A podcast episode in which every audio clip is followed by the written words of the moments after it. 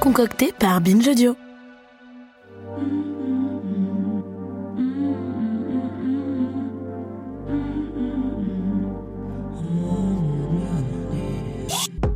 Mes très chers amis, vous avez rendez-vous avec notre snipeuse de cœur, Lorraine Boudard. Elle nous fait cette semaine la très belle proposition d'instaurer un droit au ténèbres. Salut Lorraine. Salut Judith et salut à vous, chères auditrices, chers auditeurs. Qu'est-ce que vous voyez une fois la nuit tombée lorsque vous levez les yeux au ciel? Avez-vous déjà fait l'expérience d'une nuit noire, pleinement noire? Est-ce que vous avez déjà observé des constellations depuis votre fenêtre? Moi, je dois vous avouer que non. Observer le ciel, un ciel rempli d'étoiles, c'est devenu un truc de comédie romantique américaine, un truc qui n'arrive pas dans la vraie vie. L'obscurité a disparu. Au cours des cinq dernières années, le niveau d'illumination dans les pays développés a été multiplié par 10. Aujourd'hui, la Voie lactée n'est plus accessible visuellement pour un tiers de l'humanité. En Europe, on est deux tiers à ne pas pouvoir la voir. Nous sommes littéralement éblouis.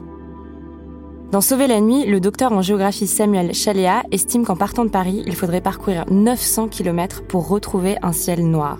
Dans toute la France, seuls quatre espaces sont préservés de pollution lumineuse. On les appelle les réserves de ciel étoilé. On en est venu à labelliser le ciel comme on labellise des courgettes bio. Voilà, chers amis, où on en est.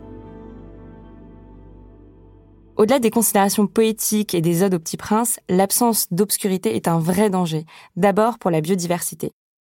La pollution lumineuse nuit aux insectes, elle les empêche de trouver de la nourriture, de s'accoupler, de se développer.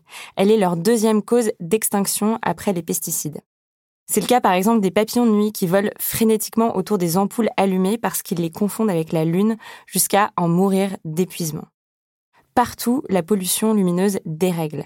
Elle tue les bébés tortues qui sont attirés par la lumière des villes plutôt que par le reflet de la lune, ou encore les oiseaux migrateurs qui ne peuvent plus voir les étoiles qui les guident en temps normal.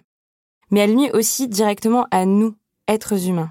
Chez nous, la pollution lumineuse altère le système hormonal et la sécrétion de mélatonine, ce qui affecte le sommeil, la libido, le vieillissement. Depuis 2018, les magasins ont l'obligation d'éteindre leurs enseignes et publicités lumineuses entre 1h et 6h du matin dans les villes de moins de 800 000 habitants. C'est un premier pas, mais un tout petit pas. Et ici, les petits pas, on n'aime pas trop ça. Faites le test en rentrant chez vous le soir. Ce qu'on éclaire aujourd'hui, ce sont les boutiques, les enseignes, les parkings, les pubs, les logos McDo, les panneaux JC Deco. Or, ce qu'on éclaire, ce n'est pas juste technique ou esthétique. Choisir d'éclairer, c'est une décision politique. Derrière la pollution lumineuse, c'est la dynamique du capitalisme dont il est question, comme le formule si bien Ramzig Kecheyan dans Les besoins artificiels. En 1941, l'auteur de science-fiction Isaac Asimov publie Quand les ténèbres viendront, la nouvelle qui va le révéler au grand monde. Elle raconte la vie sur la planète Lagash, une planète entourée de six soleils baignés dans un jour permanent, une planète où l'obscurité n'existe pas. Jusqu'à ce qu'un jour, une éclipse la prive intégralement de soleil. Au bout de seulement 15 minutes de noir total, la population perd le contrôle. Plongés dans les ténèbres, les habitants se mettent à brûler leur ville pour créer coûte que coûte de la lumière jusqu'à leur destruction. Je crois qu'avec cette nouvelle, Asimov essaie de nous dire que nous devons apprivoiser la nuit, qu'elle est un contraste essentiel à notre survie au risque de finir carbonisée. Pendant des années, nous avons considéré les ténèbres comme un danger à annihiler. Aujourd'hui, je crois que nous devons nous battre pour les préserver. Mais la bonne nouvelle, c'est qu'on peut encore sauver la nuit, reconquérir l'obscurité.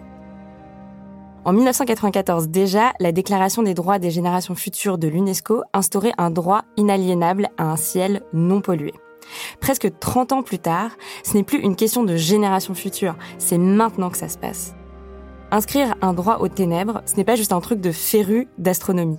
C'est un instrument essentiel à la défense de la biodiversité et un enjeu majeur de santé publique. Plus largement, c'est la réconciliation entre besoin de lumière et nécessité d'obscurité. C'est une révolution pour réparer notre relation avec le cosmos. Alors, mes chers amis noctambules, animaux nocturnes et oiseaux de nuit de tout le pays, suivez-moi dans le noir, rassemblons-nous et ensemble, entrons dans les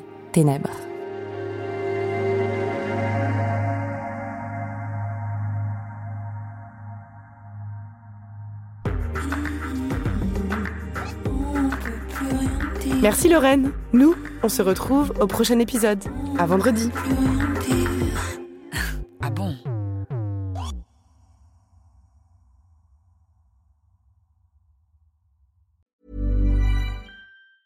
Treat mom to healthy, glowing skin with Osea's limited edition skincare sets. Osea has been making clean, seaweed infused products for nearly 30 years. Their Golden Glow body set includes three clinically proven bestsellers for smooth, glowing skin, while the Glow and Go facial set provides spa level results at home. Both sets come in giftable boxes with savings up to $48 and free shipping for a limited time. For 10% off your first order site wide, go to OSEAMalibu.com and use code MOM.